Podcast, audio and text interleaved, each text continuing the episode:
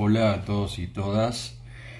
Voy a analizar un poco la serie María Marta, el crimen del country, recientemente estrenada en HBO Max. Esta serie sigue el caso por el asesinato de María Marta García Belsunce en el exclusivo barrio privado Carmel, en la provincia de Buenos Aires, ocurrido en octubre de 2002 caso que tuvo una enorme repercusión mediática en Argentina. En cada capítulo eh, comienza con la leyenda que dice, la siguiente es una serie de ficción basada en hechos reales. Y creo que acá estriba la debilidad de esta serie, que obviamente será vista de manera muy diferente por los espectadores argentinos y por los otros. Tanto es así que para los lectores argentinos incluiré una sección al final de este podcast, ya que ellos en general están mucho más informados de las alternativas de esta historia, cosa que probablemente un, este, espectador común no. Vamos entonces al análisis general para no argentinos y para argentinos también. Yo decía debilidad porque sin ser un drama judicial, esta serie de Daniela Gocci para Polka se centra sobremanera en el caso, pero faltó riesgo y ficción para desarrollar los personajes y explorar y plantear situaciones e hipótesis reduciendo esta serie True Crime casi por momentos a un documental con dramatizaciones. Irónicamente, el documental previo de Netflix Carmel, ¿Quién mató a María Marta? resultó mucho más interesante y rico en cuanto a lecturas y aristas. La serie respeta los nombres de todo el círculo familiar de la víctima pero cambia los de los demás personajes. El fiscal del caso, otro fiscal amigo de la familia, otro sospechoso, y esto tiene que ver con una clara toma de posición del guion de Martín Méndez, muy apegado a, a las vicisitudes de la causa y los resultados del juicio. No es un defecto la toma de posición y menos tratándose de una ficción basada en un caso real. Pero esta posición, expresada con tanta claridad más temprano que tarde, le quita ambigüedad e interés al relato a pesar de su tratamiento de la línea temporal.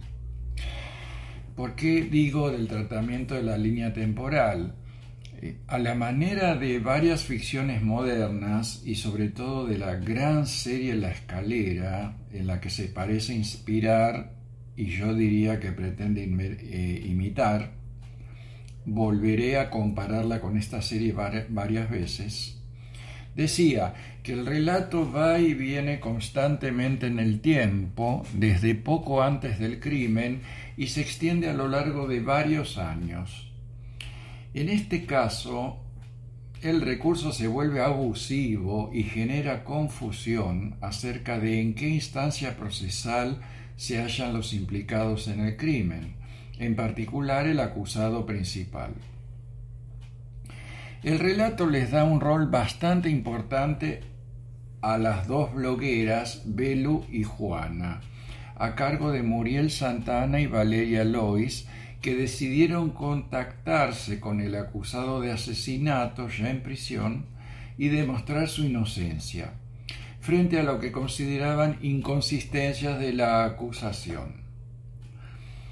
Al principio se las ve casi como dos personajes más bien bufos, como comic reliefs, como unas Carney y Lacey del subdesarrollo pero se van revelando arriesgadas y comprometidas. Su papel tiene cierta analogía con el de Juliette Binoche en La escalera.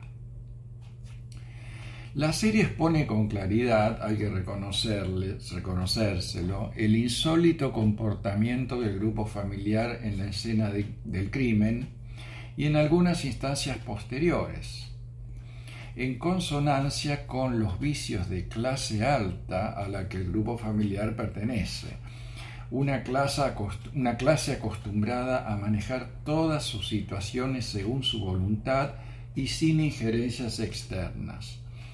Pero el desarrollo de esos personajes es muy pobre y parece orientado a generar solo cierto tipo de reacciones en el espectador y no capas de interpretación que se van agregando a los hechos, como sí ocurría en la escalera.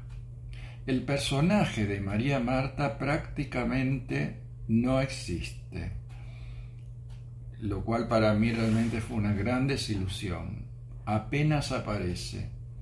Ella y su relación con su marido Carlos Carrascosa son los grandes ausentes de un relato que no se arriesgó a explorarlos, más allá de algunos comentarios sueltos de los otros personajes, en una ficción basada en hechos reales, como sí lo hizo en forma notable La Escalera, que indagó sobremanera en la psicología de los personajes, como pueden escuchar en otro podcast que subí sobre esta serie, La Escalera. La actividad de ella en Missing Children, aquí Missing Child, está apenas esbozada.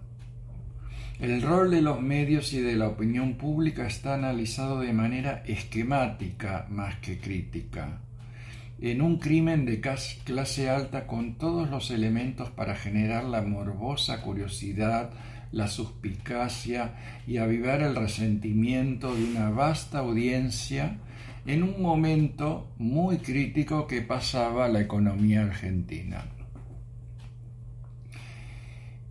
Las escenas de las pericias están muy bien hechas, y se cuentan entre lo más interesante de la serie, dadas sus limitaciones dramáticas. Dentro de un buen elenco, cabe destacar la gran actuación de Jorge Marrale como el viudo Carlos Carrascosa, taciturna, reconcentrada, y la notable y enigmática composición del fiscal que acá llaman García del Río, a cargo de Mike Amigorena, que logra crear tensión y realmente le da algo de vuelo a un relato donde prima un realismo más bien chato.